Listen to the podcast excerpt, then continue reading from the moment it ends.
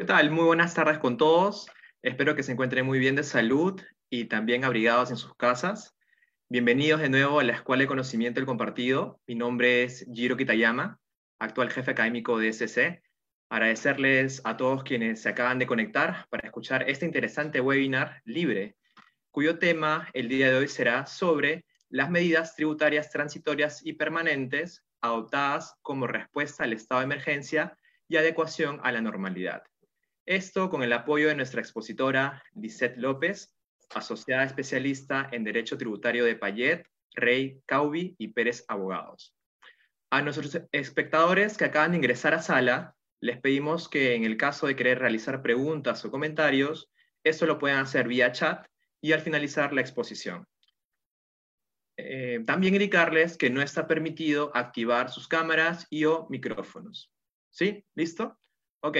Antes de iniciar este webinar, para los que aún no nos conocen, la Escuela de Conocimiento Compartido, eh, SC, es una institución que apuesta por la capacitación empresarial en el Perú y en el mundo. Esto gracias a la iniciativa de nuestro director general, Mario Salazar, actual presidente directorio de Agrícola y Ganadera Chavín de Huanta. Mario es economista y con especializaciones en ESAM, Pacífico, MIT y Harvard. En su trayectoria profesional, fue past president de la Asociación de Productores y Exportadores de Mango, APEN, exdirector de la Asociación de Gremios Productores Agrarios del Perú, AGAP, y actual director de la Asociación Civil Frío Aéreo. En su trayectoria académica fue miembro consultivo del Consejo de la Escuela de Agronegocios del OPC y es actual miembro del Consejo Consultivo de la Facultad de Economía de la Universidad Ricardo Palma. Es así que con Mario y un gran grupo de profesionales nace la Escuela de Conocimiento Compartido. Siguiente.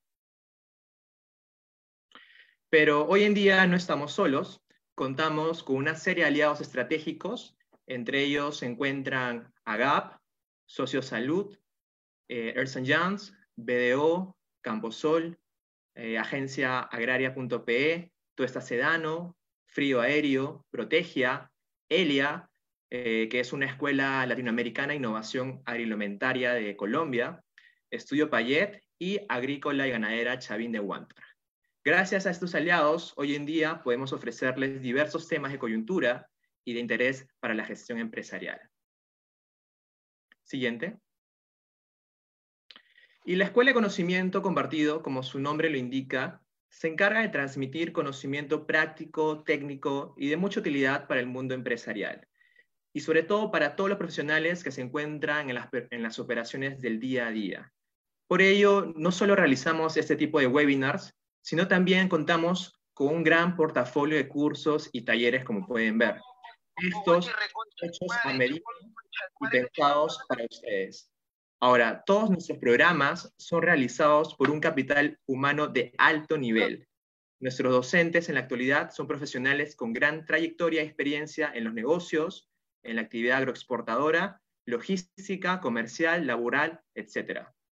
Entre los cursos que hemos diseñado para ustedes podrán encontrar, como pueden ver, Introducción al agro moderno en el Perú, Supervisión efectiva al personal. Eh, tenemos un curso también que ya va a entrar en agosto, que es Uso y aplicaciones de, drones en el agro moderno, Construcción de empresas resilientes, entre otros. ¿no? Como pueden ver, tenemos un gran portafolio diverso este, que hemos pensado para ustedes. Siguiente. ¿Ok? Y bueno, nosotros también generamos contenido hoy en día, ¿no? Gracias a estos profesionales que trabajan con, nosotros, realizamos una serie de artículos, eh, audioartículos, ¿no? Podcasts, ¿no? Y este, estos son confeccionados de tal forma que de manera diaria ustedes puedan poder leerlos. Y siguiente también, por favor y también puedan escucharlos, ¿no? Este, que están manejando el auto, pueden estar con su smartphone, simplemente le hacen clic y pueden escuchar todos esos artículos que hoy en día nosotros realizamos de forma diaria y enviamos un resumen de boletín semanal. ¿Ok? Siguiente. Ok, y el día de hoy, bueno, tenemos este, el agrado de comunicarles que vamos a tener nuestro webinar número 25, desde que iniciamos casi eh, en marzo aproximadamente de este año, ¿no? ya tenemos nuestro número 25 eh, webinar ¿no? con este LICET. Así que bueno, eh, siguiente. Invitarlos también a que puedan participar ahora de este mes de julio con nuestro curso de fundamentos del agro moderno, ¿no? Esto a cargo de este capital humano de alto nivel que les mencionaba, ¿no? Como Jorge Barranechea, ex jefe nacional de SENASA, William Arteaga, ex viceministro de Políticas Agrarias de Minagri, Gerardo Mesa, jefe negociador de países de Asia, Oceanía, África y Mincetur, Mario Salazar, nuestro actual director general, que es presidente y directorio de Agrícola y Ganadera Chavín, Iván Guerrero, gerente comercial del Departamento Marítimo de New Transport, y Víctor Mercado, gerente comercial y de proyectos de frío aéreo. ¿no? Están todos ustedes invitados a poder participar de este curso que inicia el 27 de julio. Siguiente. Ok, entonces, eh, ahora le voy a dar pase a nuestra expositora del día de hoy, de este webinar, cuyo nombre, eh, les digo, medidas tributarias, transitorias y permanentes adoptadas como respuesta al estado de emergencia y adecuación a la normalidad. ¿no? Lisette López es asociada especialista en Derecho Tributario de Payet, Rey, Caubi y Pérez Abogados. Entonces, te doy el pase a ti. Lisette, bienvenida. Hola, ¿qué tal? Muy buenas noches a todos. Eh, muchas, gracias por, muchas gracias por la invitación eh, a GAP y también al, Centro de, Educación Continua eh, de Conocimientos Compartidos. primero que nada, espero que todos ustedes se encuentren bien, todos los que están detrás de la pantalla estén bien y sus familias también en estos tiempos tan, tan complicados en temas de, de salud y economía en general. Bueno, el, tema que nos incumbe el día de hoy eh, son las medidas tributarias que se han dado eh, tanto transitorias como permanentes en el marco de la emergencia sanitaria. Eh, y bueno, básicamente los temas que, vamos a, tocar, en algunos de mayor o menor medida, siendo los, más, los que sean de mayor interés para la mayoría de, de personas que nos encontramos ahora en el webinar. por favor, siguiente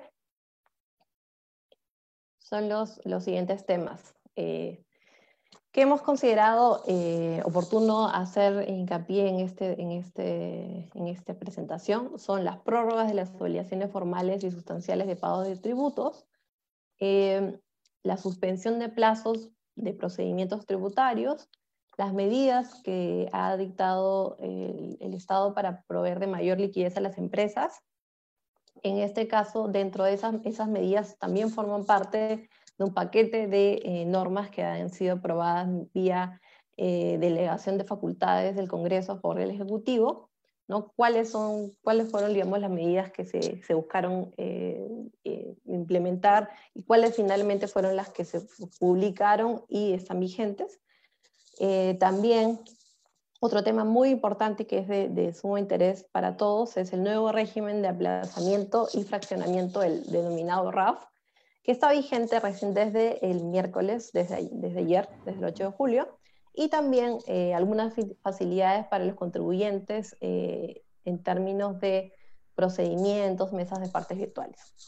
Siguiente, por favor. Bueno, en relación a las declaraciones, a las obligaciones de declaración y presentación y pago del impuesto, ¿no? tenemos que en su momento, cuando inició la pandemia, se dividieron a los contribuyentes entre aquellos que en el 2019 generaron ingresos netos hasta, ingresos netos grabados hasta 9.660.000 soles, y a ellos, a estos contribuyentes, además de la prórroga del plazo de presentación de la declaración jurada anual del impuesto a la renta, también se incluyó la, obligación de la, eh, se incluyó la obligación de mensuales del mes de febrero del 2020. Estas eh, prórrogas también incluyeron aquellos de presentación de libros y registros contables eh, derivados de registros contables electrónicos, entonces se permitieron eh, plazos de prórroga en el atraso de esos libros. Siguiente, por favor. Sí, a la fecha, ¿qué es lo que tenemos? Como, como muchos de ustedes saben, inicialmente la prórroga fue hasta, eh, digamos, junio, básicamente finales de junio, eh, se prorrogaron tanto los, vencimientos de las declaraciones para, estos, para los contribuyentes que generaron en el 2019 hasta 21 millones de soles como ingresos netos. Entonces, en este caso, em, se les prorrogaron tanto la declaración jurada del impuesto a la renta, la anual, como también los eh, periodos tributarios de marzo y abril de 2020. Ahora, en la última resolución eh, SUNAT aprobada, la número 99-2020, lo que ha señalado es que prorroga las obligaciones mensuales de los meses de marzo a agosto, ¿no? Para aquellos contribuyentes cuyos ingresos netos no superaron los 21 millones en el 2019, pero que no son principales contribuyentes. Es decir, si alguno de los principales contribuyentes se encontraban dentro de este rango de, 21 este, millones y les aplicaban las prórrogas, en esta nueva prórroga que se ha otorgado, eh, cuyo vencimiento bueno, va desde julio hasta octubre, como vamos a ver a continuación, eh, a esos contribuyentes, principales contribuyentes, se les ha excluido de esta nueva prórroga que está, digamos, alineada con la prórroga del estado eh, de emergencia hacia hasta, el 30 de julio. ¿no? Entonces, tenemos que, en cuanto a la declaración jurada anual del impuesto a la renta, ¿no? el plazo original vencía hasta el, el 9 de, de, julio, pero ahora con motivo de la nueva prórroga para aquellos eh, contribuyentes que, repito, generaron, no superaron más de 21 millones de ingresos netos en el 2019, se le aplica una prórroga que va desde, em, desde julio, ¿no? desde el 21 de julio de 2020 hasta el 7 de agosto. Entonces, tanto eh, las empresas que no son principales contribuyentes que cumplen estos, estos requisitos, así como las personas, digamos, la mayoría de personas naturales, todavía tenemos plazo para presentar y pagar nuestro impuesto a la renta por el periodo que va desde el 21 de julio hasta el 7, eh, bueno, 6 o 7 de agosto, dependiendo si somos buenos contribuyentes, ¿no? Entonces, eso, eso es lo que, lo que digamos, ha, mm, emitido la SUNAT para este caso de obligación, la anual, y también para las obligaciones mensuales. Tenemos, por ejemplo, ¿no? que la obligación, la declaración jurada de marzo y también los libros y registros electrónicos de compras, de ventas también, se han prorrogado. ¿no? La declaración, por ejemplo, de marzo se presenta en julio, la de abril y de mayo en agosto, la de junio y julio en septiembre, la de agosto en octubre. Lo mismo sucede para los periodos del pago del ITAN correspondiente a alguno de esos, de esos meses. ¿no? Eh, adelante, por favor.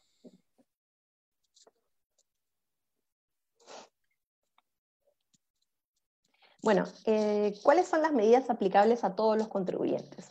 Primero, em, una medida, digamos, que, en su momento se, estableció fue para la anticipación de la liberación de fondos de cuentas de atracciones.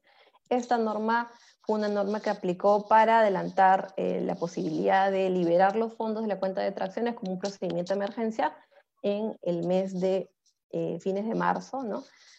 Cuando el, periodo original y para las normas este, eran fines de, este, de abril, ¿no? con lo cual se podía presentar una única solicitud entre el 23 de marzo y el 7 de abril para adelantar fondos a los contribuyentes. esa norma cumplió su objetivo bueno, y, agotó sus efectos en ese momento. ¿no?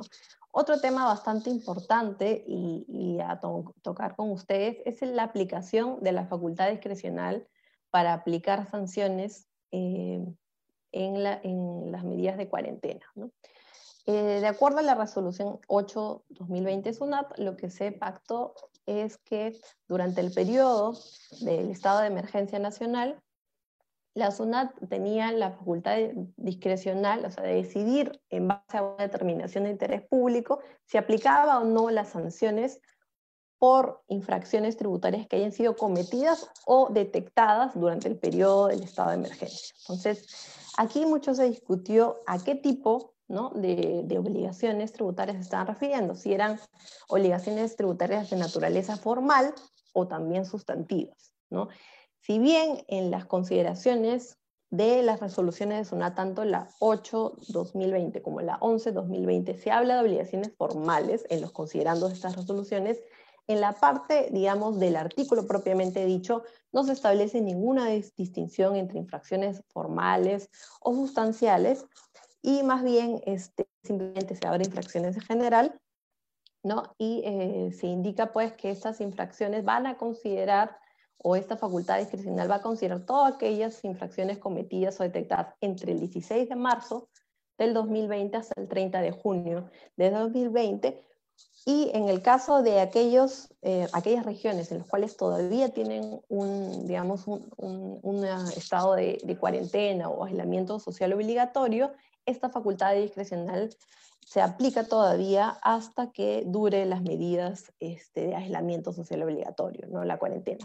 Básicamente son los, las regiones de Arequipa, Ica, Junín, Huánuco, San Martín, Madre de Dios y Ancash. Entonces es importante eh, establecer, hemos tenido por ejemplo preguntas de qué pasa con, con el caso en el cual yo declaro las, eh, las retenciones de quinta categoría y no, este, no las pago porque no tengo caja. ¿no? Entonces ha pasado, nos han, han, preguntado en su momento si es que en este caso podemos considerar que estamos ante, tenemos que distinguir si es una obligación formal o sustancial. Nosotros creemos que debería incluir a todo tipo de, de obligación tributaria, porque ni el Código Tributario no distingue si es formal o qué es una obligación formal o qué es una obligación sustancial.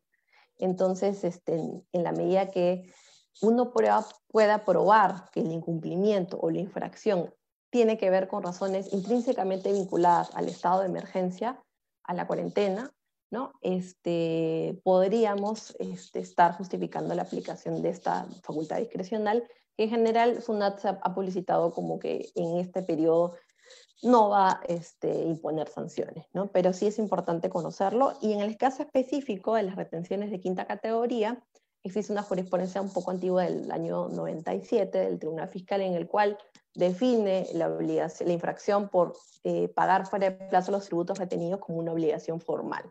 En cuyo caso, de repente, con esta resolución, adicionalmente, bajo una opinión conservadora, podríamos argumentar que si yo no cumplo con presentar, eh, con pagar el tributo retenido dentro del plazo, entonces podría la SUNAT aplicar la facultad discrecional y no sancionarlo.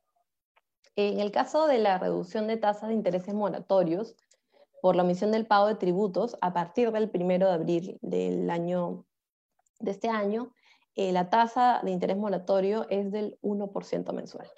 Originalmente era de 1.2%, pero a la par, eh, la tasa de devolución en los casos de, de pagos indebidos, por ejemplo, la tasa de evolución ha bajado, ¿no? Era de 0.5, ahora ha bajado a 0.42%, ¿no? Hay un, también un efecto, digamos, beneficioso para el contribuyente, pero a la vez también no tan bueno en el caso de solicitudes de evolución. Em, luego, en el caso de las medidas excepcionales para la acreditación de desmedro, como ustedes saben, la regla general en el caso de la acreditación del gasto por desmedro es que exista eh, un acta, la presencia de un notario o un juez de paz, ¿no? dependiendo de la circunscripción. Entonces, este, dicha, digamos, dicho requisito, evidentemente en, esta época del estado de emergencia era muy difícil de cumplir, o si no decir imposible, por lo cual mediante decretos supremos eran unas medidas que de, una, de un lado, digamos, crean una regla general ya vigente, esto está vigente desde el 22 de abril de este año, en el cual para los casos de em, eh, desmedros de bienes que en todo el año, digamos, cuyo valor de adquisición impliquen solamente 10 UITs, bastará en lugar de, digamos, de presentar o, que el notario, la destrucción sea ante un notario un juez de paz, bastará un informe, un informe que tiene determinadas características, indicar los motivos por los cuales ocurre la destrucción de los bienes, el método aplicado para la destrucción, la firma de representante y la persona que está encargada de ello, y se va a presentar este informe a SUNAT y adicionalmente hay que comunicar a SUNAT que se va a realizar la destrucción con dos días de anticipación, aún, bueno, en el caso de, del periodo de esta emergencia se nos ha brindado un correo específico de Sunat Medros para eh, comunicar lo mismo, ¿no? De igual forma, se indica en este decreto supremo una norma eh, que permite que aquellos, aquellas destrucciones de bienes que se hayan generado, realizado desde el 16 de marzo hasta el, el 30 de junio, ¿no? eh, se puedan eh, ser, digamos, sustentadas, basadas en este informe, ¿no? y, en la medida que también se comuniquen a la SUNAT. Entonces tenemos esta, estos regímenes que nos permiten ¿no? Eh, sustentar este gasto, que la verdad que, que, es un requisito bastante caro y además este, eh, de imposible cumplimiento en nuestros tiempos de cuarentena. ¿no? bueno, y de igual forma, los informes que se presenten, ¿no? que, que, tengan eh, que ver con el, sustento de este desmedro, deben presentarse a la SUNAT ¿no? hasta el 7 de agosto del 2020, que es el plazo que se ha dado para cumplir con este requisito. ¿no? Eh, si podemos seguir con la siguiente, por favor.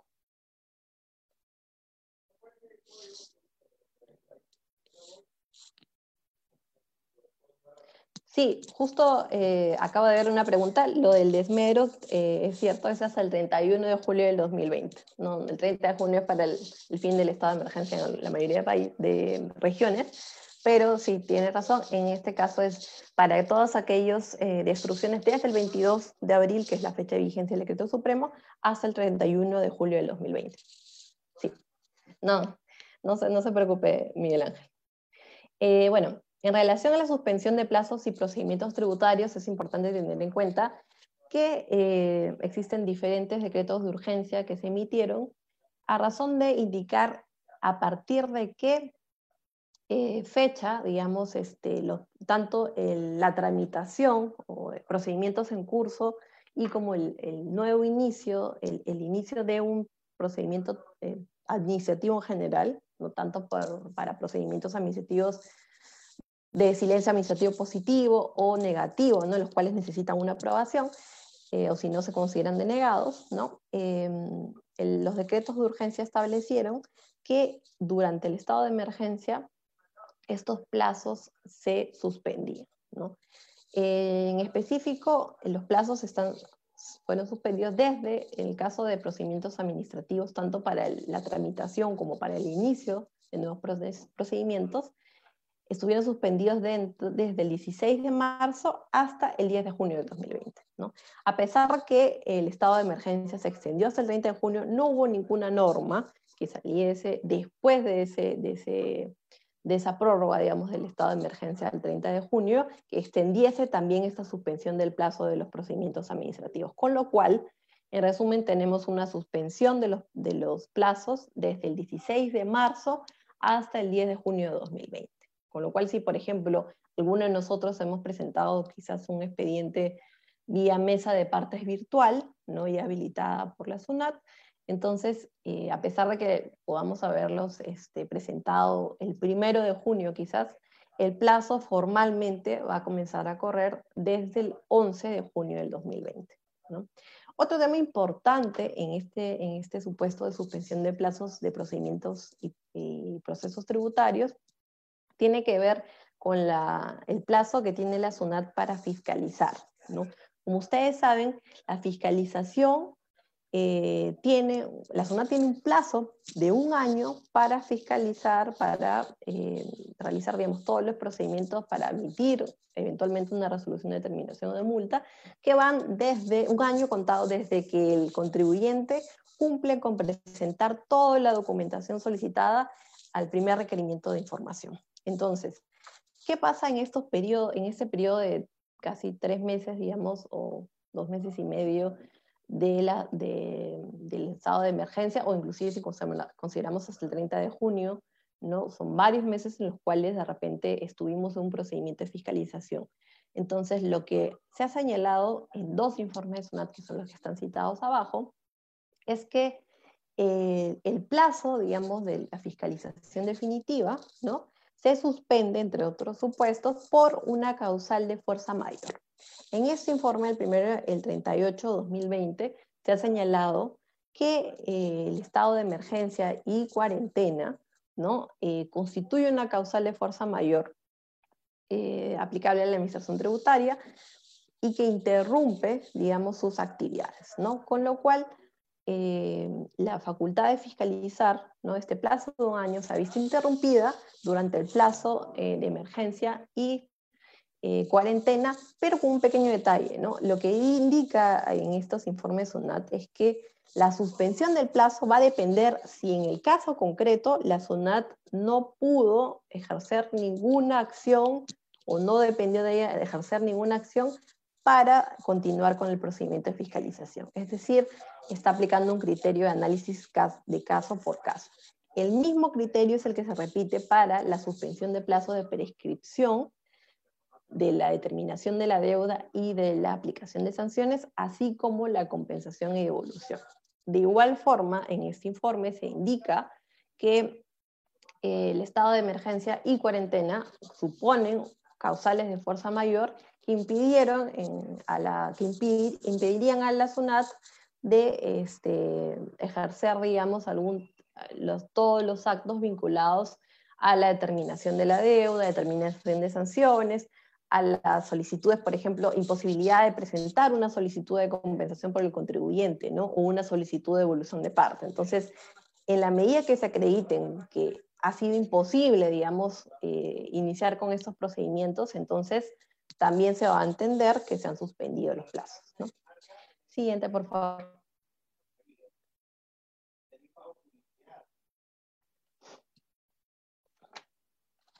Bueno, en relación al otorgamiento de facultades legislativas, ¿no? tenemos eh, que el,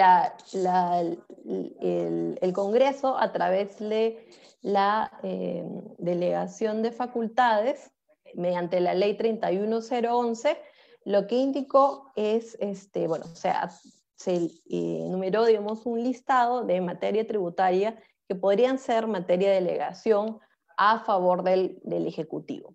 En este caso, eh, las que hemos señalado en los cuadraditos que están, digamos, doble cuadradito naranja son las medidas que finalmente fueron aprobadas ¿no? y que tuvieron la emisión de un decreto legislativo, y aquellas que no están, eh, como el caso de las, de las donaciones este, no tienen una referencia en decreto legislativo. Entonces, ¿cuál es la, primera este, norma que, tiene que ver con eh, una mayor liquidez, digamos, para, las compañías, ¿no? A través de una depreciación acelerada. ¿En qué casos aplica esta depreciación acelerada y que tiene vigencia a partir del 2021?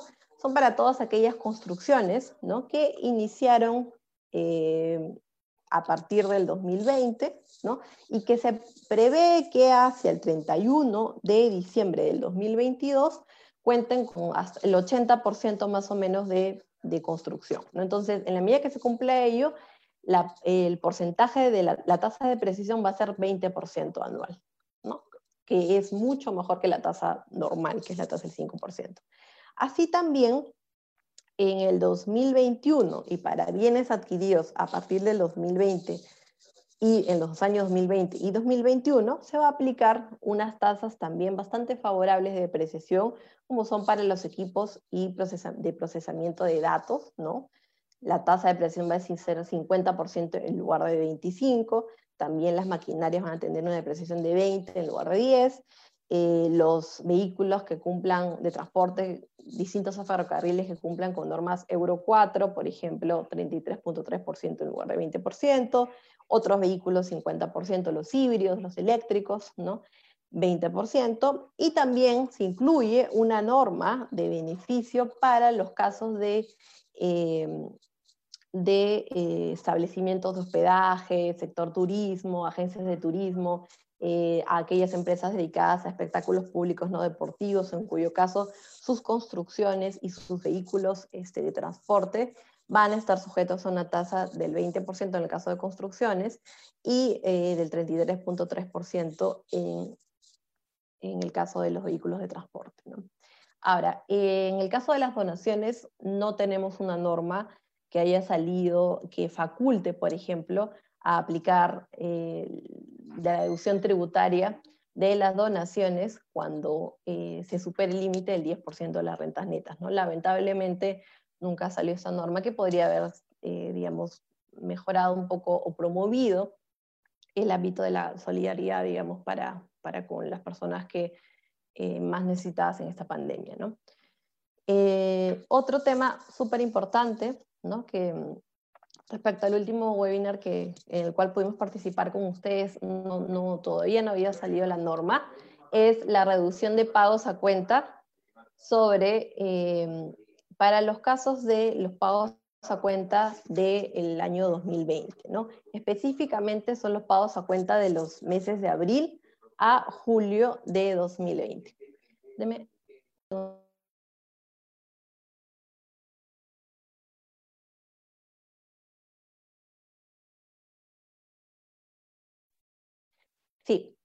entonces como les comentaba, en el caso de la suspensión o reducción de pagos a cuenta, eh, se ha establecido la posibilidad, esto sí es para todos los contribuyentes, de suspender o reducir eh, el monto del pago a cuenta por los meses de abril a julio del 2020. Eh, ¿Qué es lo que nosotros necesitamos para saber si estamos en el supuesto de suspensión o reducción? Tenemos que comparar ¿no?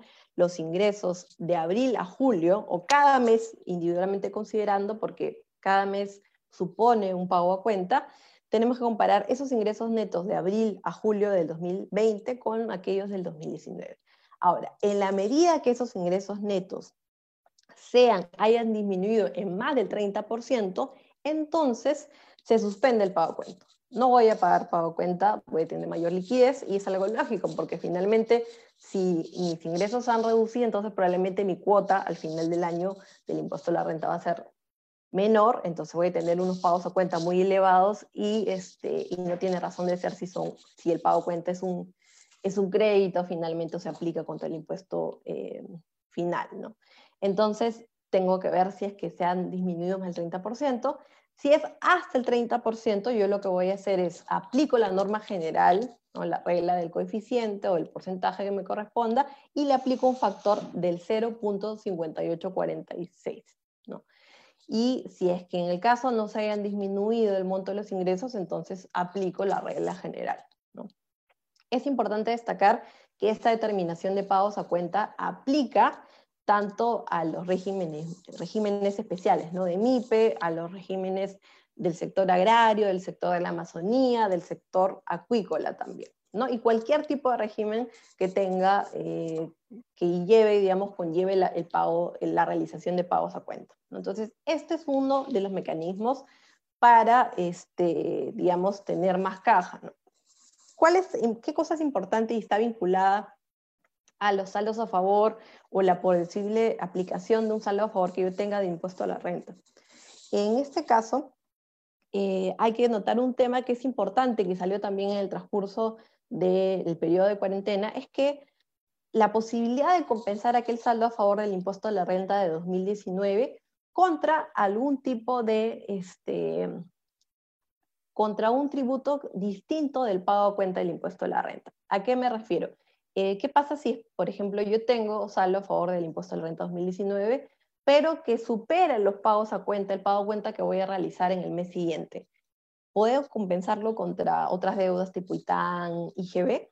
Entonces, en principio, lo que decía SUNAT era que este, no, no procedía, lo único que podías hacer es una compensación automática contra pagos a cuenta del impuesto de la renta. Sin embargo, existe una jurisprudencia de observancia obligatoria del Tribunal Fiscal del año 2019, en el cual eh, sí se acredita la posibilidad de que el contribuyente que este, no aplique pues contra el, no, o sea, le sobre el, saldo a favor impuesto de la renta, ya no, no puede, digamos, aplicarlo, o sea, su, su pago cuenta es menor a dicho saldo, lo pueda compensar contra otros tributos eh, otros tributos eh, del Tesoro Público, ¿no? como son el IGB, como es ITAN, a través de una solicitud de compensación de parte. Y precisamente es que SUNAT ha habilitado, ¿no? a través de mesa de partes virtual, una solicitud especial de compensación a solicitud de parte basado en esta resolución del Tribunal Fiscal para el saldo a favor del impuesto a la renta. Entonces es importante tenerlo en cuenta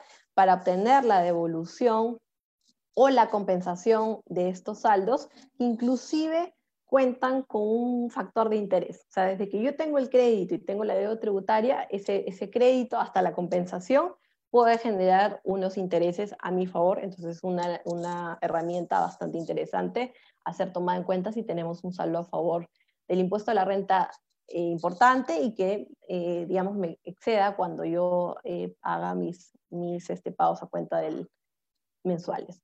Bueno, en el caso del arrastre de pérdidas, el proyecto era muy más ambicioso, digamos, lo que, lo que se permitía vía la delegación de facultades. Sin embargo, finalmente lo que salió es que las pérdidas del año 2020, que están bajo el sistema A, es decir, la que, eh, que se pueden aplicar solamente hasta los cuatro años inmediatos posteriores, con la regla del decreto legislativo 1481, se pueden aplicar también eh, bueno, ahora se pueden aplicar hasta un año más. Es decir, ya no tengo cuatro años para aplicarla, sino tengo cinco años, ¿no? Esto es hasta el 2025. Entonces, allí, este, digamos, básicamente eso es lo que señaló la norma y no se pronunció respecto a la posibilidad de modificar el sistema si es que tengo, si es que tengo otro sistema vigente. Entonces, la verdad que la aplicación fue bastante restringida finalmente como salió la norma, ¿no? Sigamos, por favor.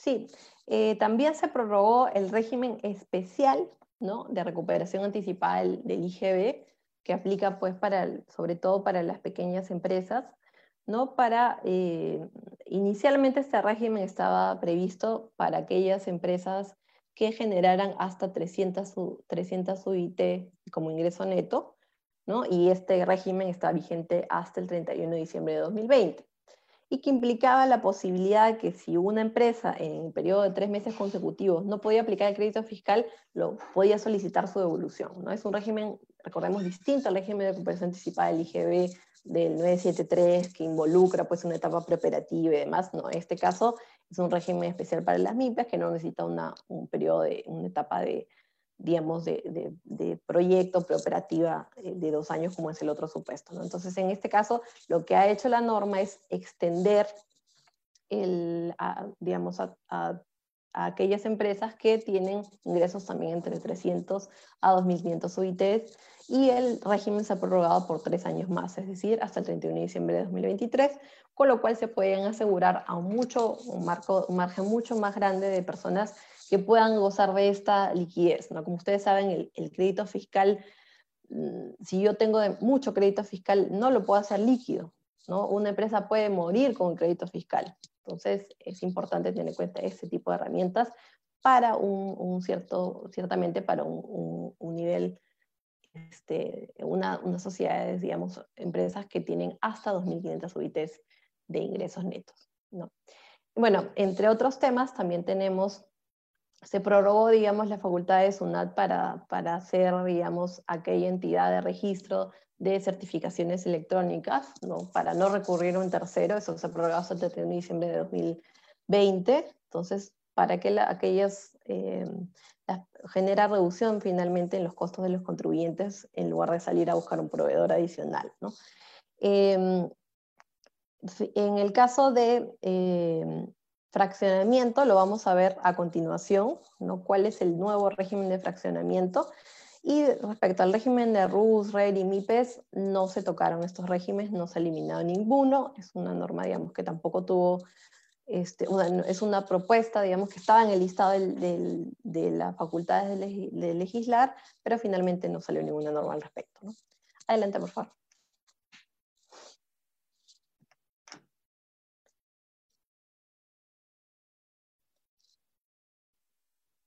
Bueno, creo que el, régimen o, el tema, digamos, este, más novedoso y con mucha implicancia práctica, hoy por hoy, sobre todo para, eh, para, bueno, para todos los contribuyentes, creo que, que se han visto, cuyos ingresos se han visto mermados y además hay mucha falta de liquidez y sin embargo tenemos obligaciones tributarias que cumplir, es el nuevo régimen de aplazamiento y fraccionamiento denominado RAF. ¿A partir de cuándo está vigente? Está vigente desde el día de ayer, 8 de julio. ¿Por qué? Porque el fin de semana salió la resolución SUNAT que aprobaba el formulario virtual para su acogimiento. En este caso tenemos que em, la norma fue emitida, tiene base en el decreto legislativo 1487, que estableció, vamos a ver un poco un comparativo más adelante, pero básicamente cuáles son las deudas en materia de acogimiento, qué tipo de interés eh, aplica, los plazos máximos de aplazamiento y fraccionamiento, eh, acogimiento, pérdidas del régimen, qué garantías hay que, hay que presentar y demás, ¿no? Eh, adelante, por favor.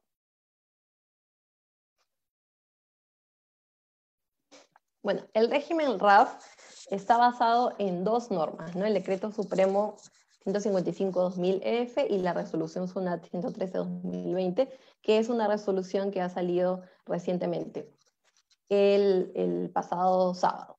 Entonces, eh, ¿cuáles son, digamos, las diferencias entre eh, el, régimen de fraccionamiento del RAF y el régimen general que sigue, digamos, aplicando para todos los casos?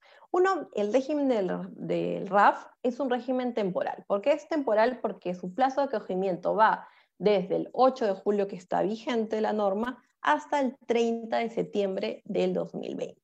Este inicialmente fue agosto, pero ahora, hoy por hoy, es hasta septiembre del 2020. Tiene ese plazo para acogerse y em, se debe realizar a través de un formulario virtual que es el formulario 1704 y es importante eh, tomar en cuenta que entre la publicación del decreto legislativo y la resolución SUNAT puede haber casos de contribuyentes que intentaron acogerse a este, a este eh, fraccionamiento pero eh, no tenían ningún tipo de formato ¿no? o, formalidad necesaria, que es la que ha establecido la resolución SUNAT. Y lo que ha dicho dicha resolución es que las solicitudes presentadas por un mecanismo distinto a este RAF, entonces se consideran no presentadas, ¿no? Para efectos de este régimen. Entonces tenemos que utilizar el mecanismo adecuado. Adelante, por favor. Ya. ¿Cuáles son las diferencias entre el RAF y el régimen general? De los temas más importantes es la tasa de interés moratorio. La tasa de interés moratorio que aplica para el RAF es del 40% de la TIM, es decir, 0.4%. En cambio, el régimen general es del 80%, 0.8%. Ahora, ¿qué conceptos o qué deuda tributaria está considerada en, el, en, el nuevo, en este régimen de fraccionamiento del RAF? ¿Qué está permitido? Se pueden eh, fraccionar o aplazar una mayor cantidad de, de deudas tributarias, de tributos internos y también, bueno, aduaneros. ¿no? En el caso de tributos internos, a diferencia del régimen general, se puede eh, fraccionar y aplazar el ITAN, ¿no? Este, también se puede, o sea, porque en la medida que no está prohibido, en el caso del régimen general, digamos, sí había una eh, prohibición explícita, tampoco en el régimen general se pueden acoger los pagos a cuenta, en cambio en el régimen RAF sí se pueden acoger los pagos a cuenta, pero por aquellos periodos tributarios comprendidos entre enero a marzo del 2020 y siempre que el régimen de aplazamiento y fraccionamiento culmine el 31 de diciembre de 2020. Si estamos en esos casos, podemos acoger los periodos de pago a cuenta de enero a marzo de 2020. Cuota de acogimiento. No existe cuota de acogimiento para el caso del RAF. En el régimen general, sí, como sabemos que va de tasas desde el 0 hasta el 14%.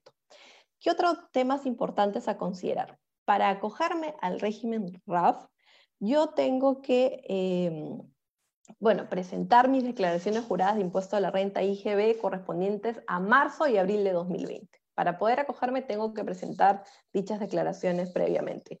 Asimismo, tengo que eh, acreditar una reducción de ingresos de marzo y abril de 2020 en comparación con aquellos del 2019. Em, ¿Qué pasa en esos casos? ¿no? ¿Cómo hago la comparación? Si tengo en ambos, ambos meses ingresos, simplemente comparo 2019 con los del 2020. Si, por ejemplo, me falta, no tengo esos dos en el año 2019, solamente tengo ingresos por el mes de marzo y no abril, se indica que considero ese ingreso de marzo o abril más el mayor ingreso del año 2019 para ver si es que han disminuido los valores. Y así se indica una serie de reglas para establecer si cumplo con este requisito de haber reducido el monto de los ingresos. Em, Adicionalmente, y esto aplica para ambos regímenes, ¿no? No puedo tener más de 5% de la UIT en, la cuenta de tracciones, ¿no? Em, otro tema importante es que no se pueden acoger en ninguno de los regímenes los que ellos tributos retenidos o percibidos, ¿no? em, otro tema relevante también son los plazos, ¿no?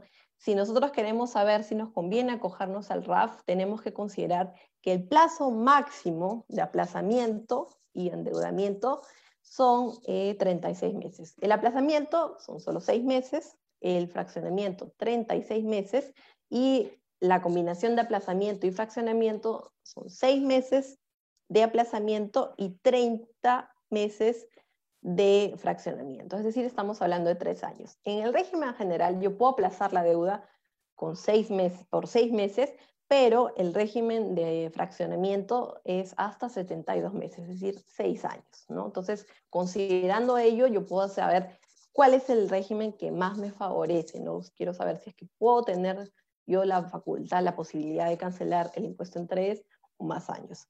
Ahora, sobre las garantías, en el régimen general, la garantía se presenta si la deuda tributaria supera 100 UITs. En cambio, en el caso del RAF, esta se debe presentar si supera 120 UITs. Ahora, las garantías son las mismas en ambos casos, eh, garantía hipotecaria de primer orden o carta fianza, ¿no? Siempre en ambos casos también que la deuda tributaria, que el monto de esa garantía hipotecaria supere, digamos, en 40% de la deuda tributaria y en el caso de la carta fianza sean 5%, ¿no? Hay una suerte de comunicaciones que se tienen que hacer a SUNAT virtualmente en estas épocas a los 15 días, eh, por ejemplo, en el caso de la carta fianza, desde su emisión, eh, tras la, eh, el acogimiento al régimen del RAF. Adelante, por favor.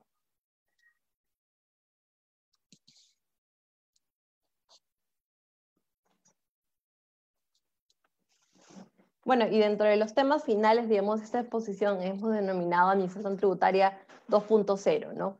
¿Por qué? Porque la administración tributaria también tiene que, digamos, este, actualizarse y digitalizarse, como hemos visto en muchos, muchos casos, nos hemos, hemos visto impedidos de realizar muchos procedimientos tan simples como pueden ser obtener una nueva clave SOL, ¿no? En la clave SOL, este, no se podía hacer si no, era, si no era físico, igualmente la inscripción en el RUC, entonces a través de las mesas de partes virtuales, tanto de SUNAT como el Tribunal Fiscal, se han podido desarrollar, este, se pueden presentar hoy por hoy estos procedimientos e iniciar procedimientos diversos como certificaciones de capital invertido y demás.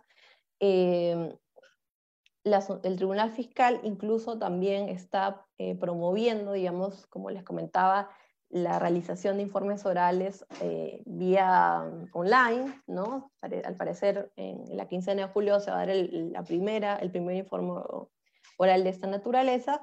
No obstante, a nivel de SUNAT ya se han abierto el centro de atención al contribuyente de lunes a viernes en cierto horario, ¿no? Adelante, por favor. Finalmente, algunas medidas tributarias que consideramos que están pendientes y quizás son bastante restrictivas para los contribuyentes son la, digamos, seguir considerando que es necesario tener figuras como el ITAN o en general los impuestos patrimoniales en esas épocas de crisis, ¿no? Que puedan generar, este, en, sobre todo en el caso del ITAN, que se aplica contra el impuesto a la renta, eh, genera pues una descapitalización de los contribuyentes, ¿no? Hay casos de Canadá e Italia en los cuales eh, se establece una excepción para los casos, por ejemplo, temas agro, y luego finalmente se encuentra, se encuentra la posibilidad de flexibilizar la deducción de intereses con la regla del 30% del EBITDA 2021. Esta regla eh, corre a partir del, del próximo año, pero eh, que tiene sobre la base de las ganancias eh, de los contribuyentes, ¿no?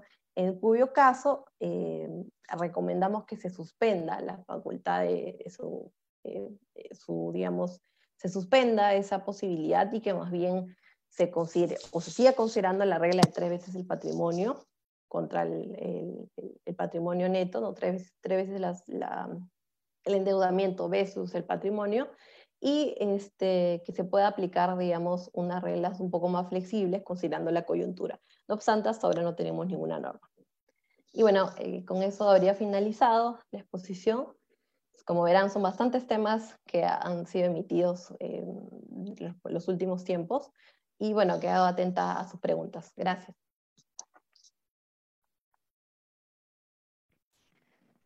Gracias, Lisette.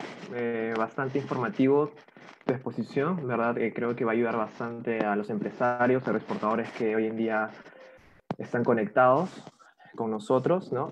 Y bueno, vamos a proceder ahora eh, a la ronda de preguntas. Sí, tenemos la primera pregunta de Daisy Mila.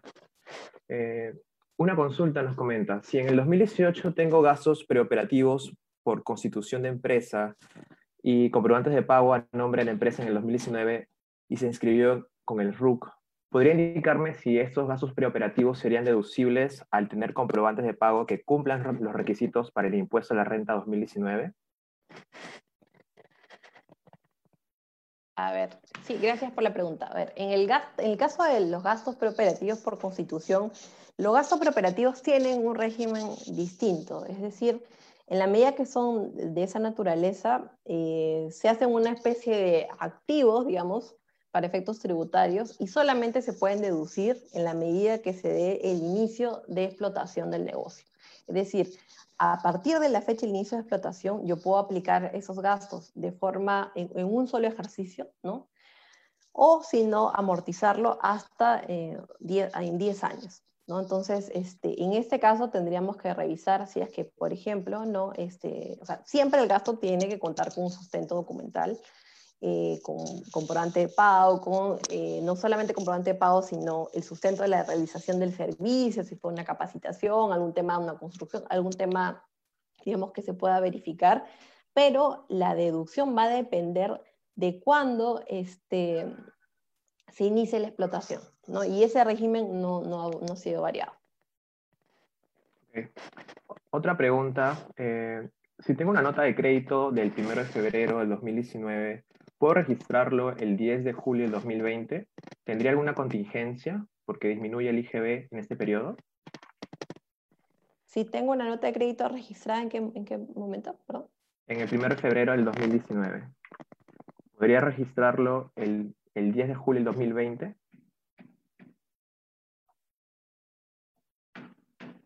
A ver, primero de, me dijiste, primero de julio. A ver, en el caso de, las, a ver, las notas de crédito, o sea, para el caso de las, del régimen, digamos, de crédito fiscal, nosotros tenemos sí una norma formal que te indica que si uno quiere hacer uso del crédito fiscal, este, debe anotar el registro, eh, en el registro de compras, digamos, dentro de los 12 meses el comprobante de pago, si no yo pierdo la posibilidad de aplicar el crédito fiscal. en este caso es una nota de crédito yo la recibí, digamos, fue emitida y recién la voy a registrar. Yo creo que, me parece que no debería haber inconveniente, ¿no? Porque es una, finalmente una reducción, entiendo, del valor de adquisición, ¿no? Ahora, eh, lo que sí hay que tener en cuenta es el efecto, digamos, es muy similar al crédito fiscal, ¿cierto? Lo que va a hacer es, me va a disminuir la base imponible. Entonces, yo creo que sí es importante acá, eh, digamos, evaluar quizás un poco más si es que este requisito de los 12 meses también aplicaría para la nota de crédito, pues tiene el mismo efecto de disminuir mi base imponible. Entonces, sí, yo creo que quedaría un poco más para, para la evaluación. Si bien no está del todo, no es un requisito explícito en la norma para las notas de crédito, yo creo que sí deberíamos, eh, digamos, darle un doble check. Eh, una pregunta de Nidia Ramos. ¿Puedo compensar el saldo a favor del impuesto a la renta al IGB e ITAN cuando la empresa está también tomando la opción de la suspensión de pago a cuenta de abril a julio? Eh, sí, o sea, digamos, a ver, eh, puedo compensar, es el saldo a favor, ¿cierto? El saldo a favor del impuesto a la renta, sí. Eh, uno, en el caso del saldo a favor del impuesto a la renta, uno tiene, digamos, dos opciones, ¿no? Aplicar, primero, en, orden de prioridad, se tiene que aplicar primero contra los pagos a cuenta mensuales y luego, ¿no?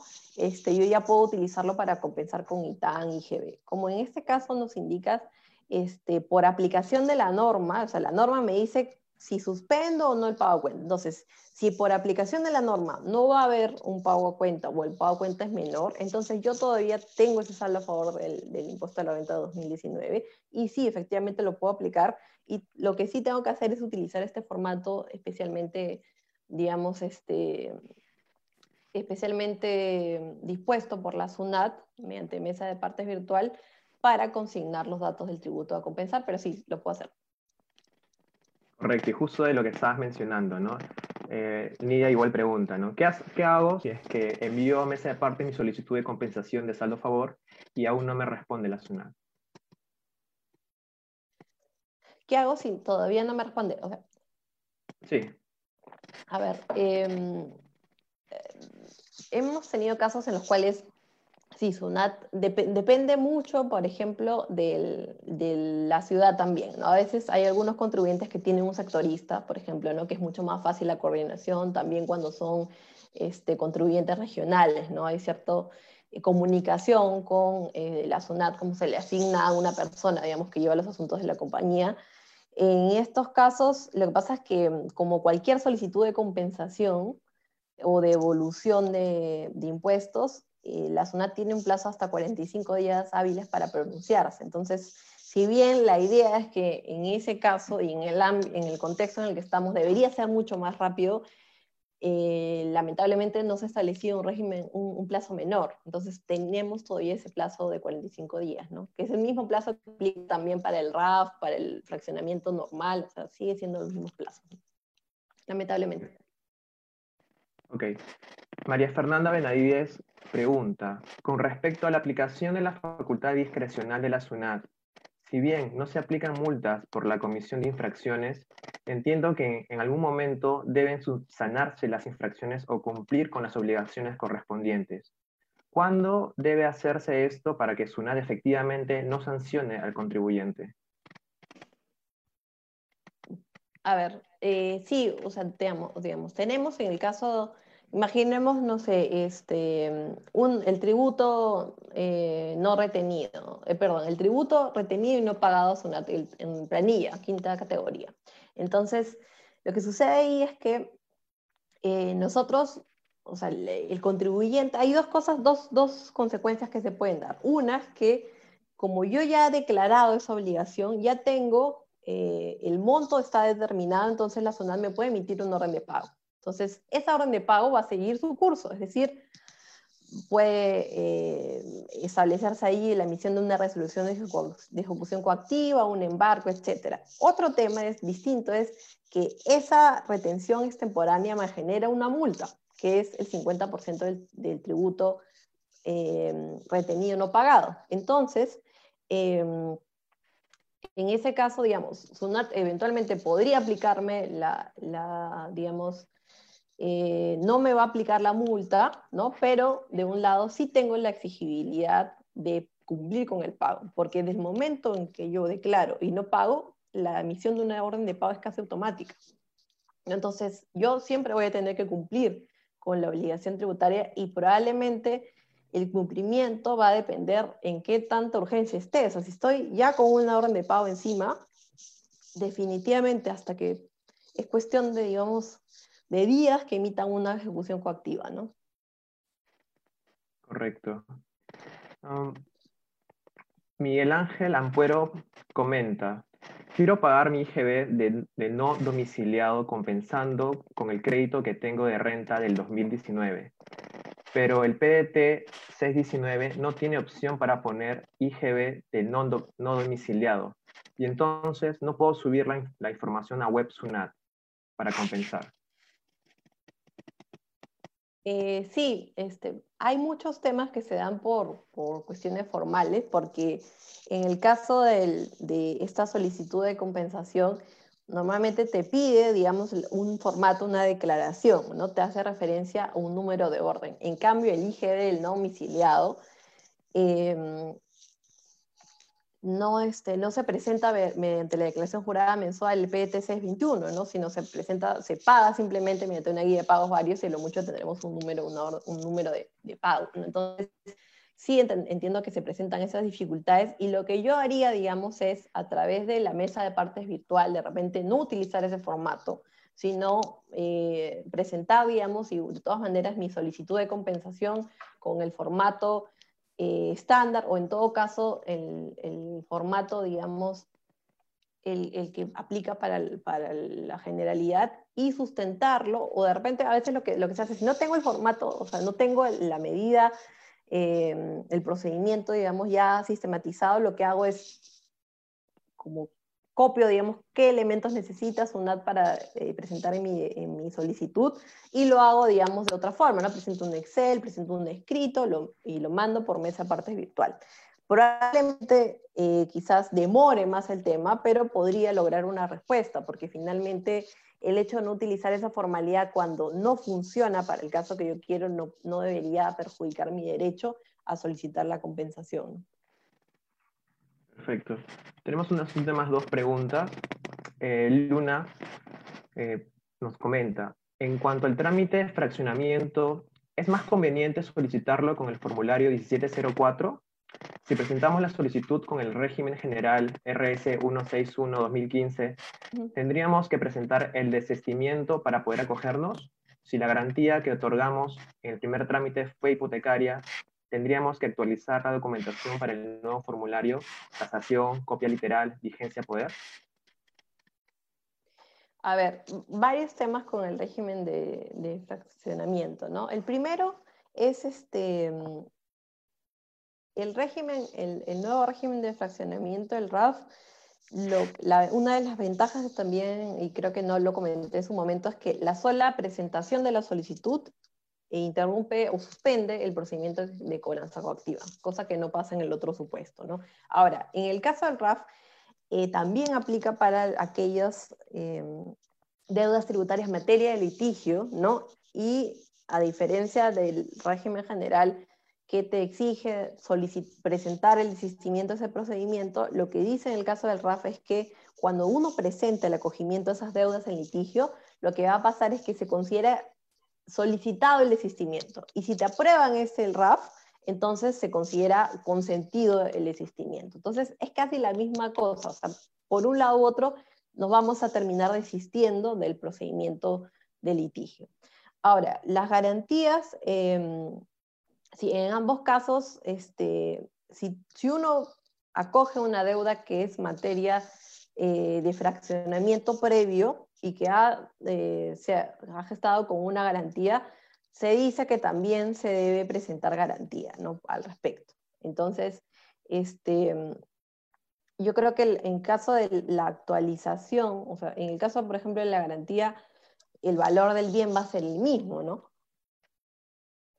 Entonces, este, allí, eh, digamos, lo que han establecido las normas tributarias es, se tiene que eh, presentar, digamos, la, garantía, ¿no? Y, eh, o sea, en este caso también se debe, eh, utilizar. Y en relación a, este punto, em, hay que considerar también otros, otras implicancias como son el, plazo, ¿no? Entonces, el plazo del fraccionamiento general sí es un plazo mucho mayor, ¿no? De seis años. En cambio, el RAF solamente es de tres años. Y por último, Fernández nos pregunta, ¿qué pasaría si ya pasaron los 45 días hábiles de haber presentado por mesa virtual la solicitud de compensación de renta para pagar el IGB? ¿Cuál sería el nuevo procedimiento?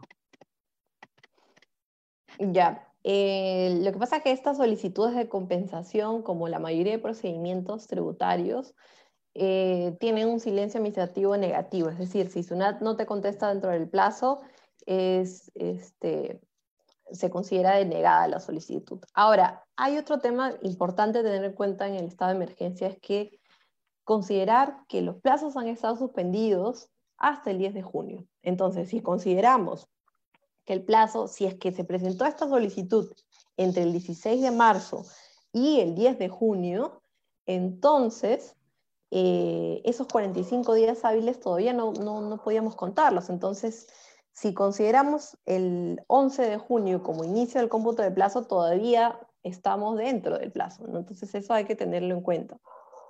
Tatsunat todavía está en plazo para pronunciarse. Ya, perfecto.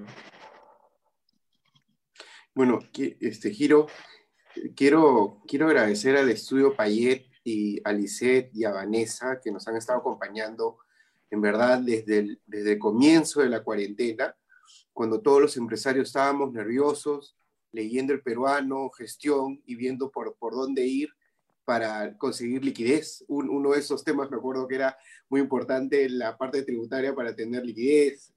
En verdad, agradecerles, he tenido muchos comentarios positivos de mis colegas empresarios. Eh, en estos momentos difíciles se notó mucho la ayuda del estudio Payet y se hizo este, se ha hecho este webinar hoy día porque es la continuación, porque como hablábamos, Alicet en el inicio, seguimos ya este, con, cada vez con menos medidas, pero seguimos en estado de emergencia y se están dando ciertas, ciertas normas, ¿no? Que aún, que aún prevalecen y esperemos que ya la cosa se calme.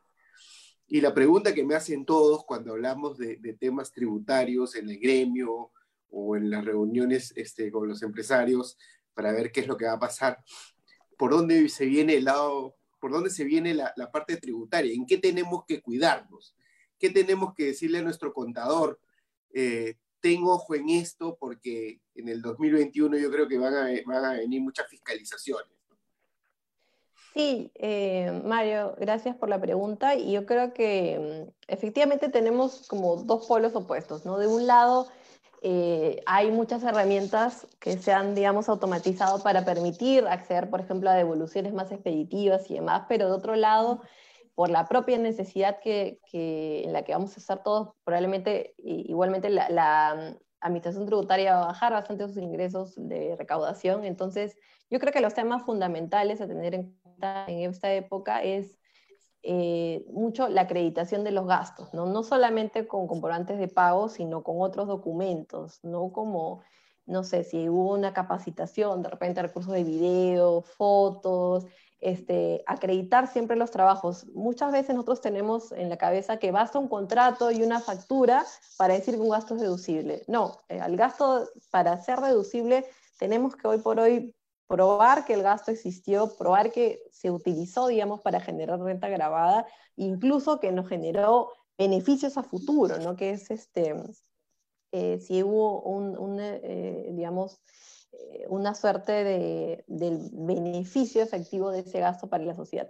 Y también, evidentemente, para aquellas empresas que tienen sociedades vinculadas, la fiscalización en precios de transferencia ha avanzado mucho. Creo que el Perú es de los líderes en administraciones tributarias de Latinoamérica sobre la aplicación de precios de transferencia. Entonces, ya no basta con contar con un estudio, con un reporte técnico de precio de transferencia, sino que el reporte esté bien hecho y que cada elemento, factor comparable que se utilicen esté muy sustentado. Porque eh, las fiscalizaciones en precios a, hoy por hoy ¿no? están tomando bastante relevancia y generan reparos muy importantes, sobre todo en aquellas entidades vinculadas que, por ejemplo, tenga un importador, ¿no? que quizás no presente ingresos durante un periodo largo, perdón, no presenta renta, no declara renta por un periodo largo, porque, pero genera muchos ingresos, pero tiene a la vez muchas pérdidas, mucho gasto por publicidad, etc. Entonces, aquellos importadores, distribuidores, y ver un poco, analizar, volver, digamos, a ver las transacciones entrevinculadas y transacciones entrevinculadas en el marco de la, de la pandemia. ¿no? De repente, un interés ¿no? que yo pactaba como vinculada 10%, quizás que podía pensar que es un interés para las condiciones eh, normales, quizás ahora con la pandemia y el programa, no sé, pues Reactiva Perú, de repente es un interés demasiado excesivo. Entonces hay muchos elementos que se van a generar por este 2020 que van a tener implicancia tributaria en el año 2021. Pero yo creo que los pilares a considerar son la deducibilidad del gasto, la adecuada sustentación, ¿no? Y este, también las relaciones entre grupos, ¿no?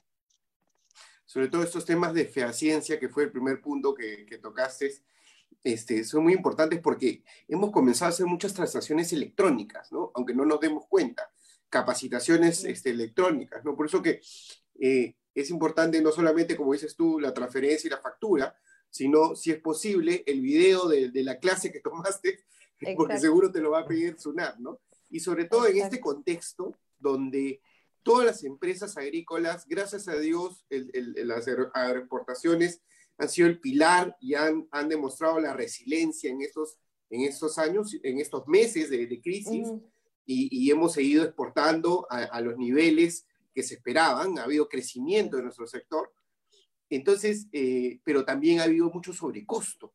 Es decir, nuestra matriz de costos del 2019 no es igual a nuestra matriz de costo del 2020, porque tenemos más gastos de transporte, más gastos de, en, enfermeras, en doctores, en, en, tapabocas, ¿no? protocolos, etcétera, y esperamos que ese gap que existe entre estos costos, que están totalmente justificados, este, sean entendidos por la SUNAT en este 2021, si es que nos llegan a, a inspeccionar o a revisar.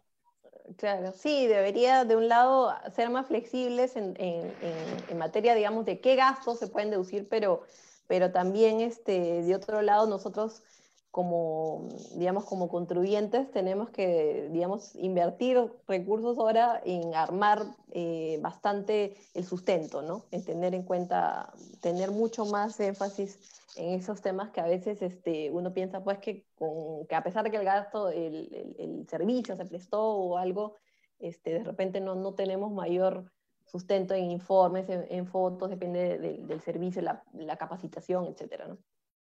Perfecto, muchas gracias a Lisset, muchas gracias al Estudio Payet, a Vanessa, eh, y, la verdad es que los, les agradecemos porque han sido nuestra brújula en, el lado, en el lado tributario en estos meses, no solamente de la Escuela de Conocimiento Compartido, sino también del gremio de AGAP. La verdad es que muy, comentarios muy positivos. Les agradecemos eh, por todo.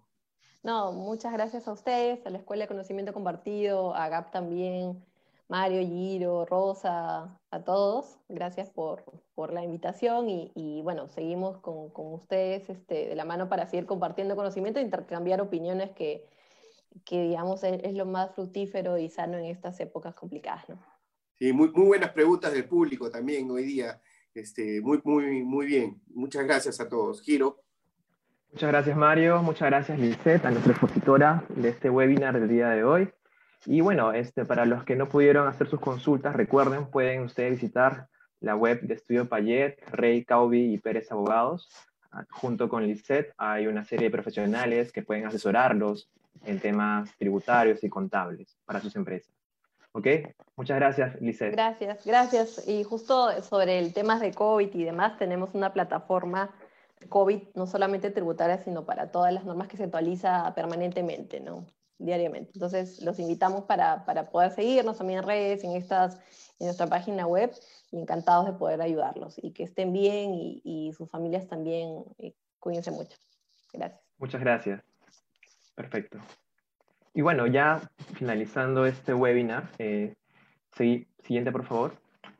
Recuerden que la Escuela de Conocimiento Compartido cada semana realiza eh, un webinar distinto con distintos actores, ¿no? Eh, referente a temas eh, de su interés, temas que hoy en día generan bastante relevancia, ¿no? Y el próximo jueves, 16 de julio, ¿no? Nos va a tocar un webinar súper interesante sobre el uso y aplicaciones de drones en el agro moderno, ¿no? Muchos de ustedes nos estuvieron preguntando con el tema de la tecnología, las nuevas, los nuevos sistemas de trabajo hoy en día, ¿no? En la agroexportación. Y este tema va a ser este, liderado por Andrés Ipán, gerente general de Aerial Studio. Así que los invitamos a poder dejar sus datos, ¿no? Eh, ahí en el chat, nosotros les vamos a hacer llegar la invitación y también ahí tienen el ID del Zoom que será a las 6 de la tarde. ¿Sí? Siguiente. No se olviden tampoco de seguirnos en nuestras redes sociales, en nuestra web, ¿no? que hasta se ha repotenciado este, hace poco. Y eh, por favor, ahí recuerden que nosotros generamos una serie de contenidos, artículos, noticias, notas de prensa, de mucho interés, ¿no? Este sector agroexportador, pero también el tema laboral, tema logístico, tema de calidad, ¿no? Y, y, otros, ¿no? Que les va a permitir a ustedes mantenerse capacitados y actualizados en el día a día. Siguiente. Ok, la próxima semana, esta semana iniciamos el taller de calidad, ¿no? Eh, con 15 alumnos, y el próximo, el próximo, eh, la próxima semana vamos a iniciar el taller de logística y transporte en el agro moderno también, así que están sumamente invitados, los que están interesados déjenos sus datos para poder enviarles esta información, ¿no? Este taller eh, lo va a dictar el señor Iván Guerrero, ¿no? De New Transport, y Víctor Mercado de Frío Aéreo. Siguiente. Recuerden también que tenemos eh, a fines de, este mes el curso virtual ¿no? de Fundamentos del Agro Moderno, ¿no? con cinco módulos, ¿no? duración de un mes y medio, eh, y inicia el 27 de julio. Nosotros hoy en día estamos trabajando ¿no? con el tema de la educación virtual, utilizando las herramientas educativas más importantes. ¿no? Tenemos una alianza también con Moodle, ¿no? y ahí nosotros realizamos eh, el seguimiento académico ¿no? con las videoconferencias, el material didáctico, ¿no? material instructivo, entre otros. ¿no? Entonces, esto también va acompañado con unas sesiones en vivo cada sábado de los especialistas. Así que están sumamente invitados a participar de este curso virtual de Fundamentos del Agro Moderno. Déjenos sus datos para mayor información. Siguiente. Acá están los expositores, como les había mencionado, todos de profesionales con cargos eh, en el sector público, en el sector privado, ¿no? que han desempeñado de manera muy exitosa, ¿no? Entonces van a poder estar de la mano con sus conocimientos, sus experiencias, ¿no? Temas de casos prácticos, ¿no? Y adicionalmente van a tener un asesoramiento este, luego de, esas clases grabadas con ellos. Así que aprovechen, estamos ahora eh, publicitando esto a nivel comercial, ¿no? Y por favor, escríbanos. Eh, es muy importante para nosotros saber sus, sus recomendaciones, sus sugerencias sobre esto. Siguiente. ¿Ok? Entonces, culminamos este webinar el día de hoy. Agradecerle a todos los participantes, conéctense siempre y la educación nunca termina. Muchas gracias.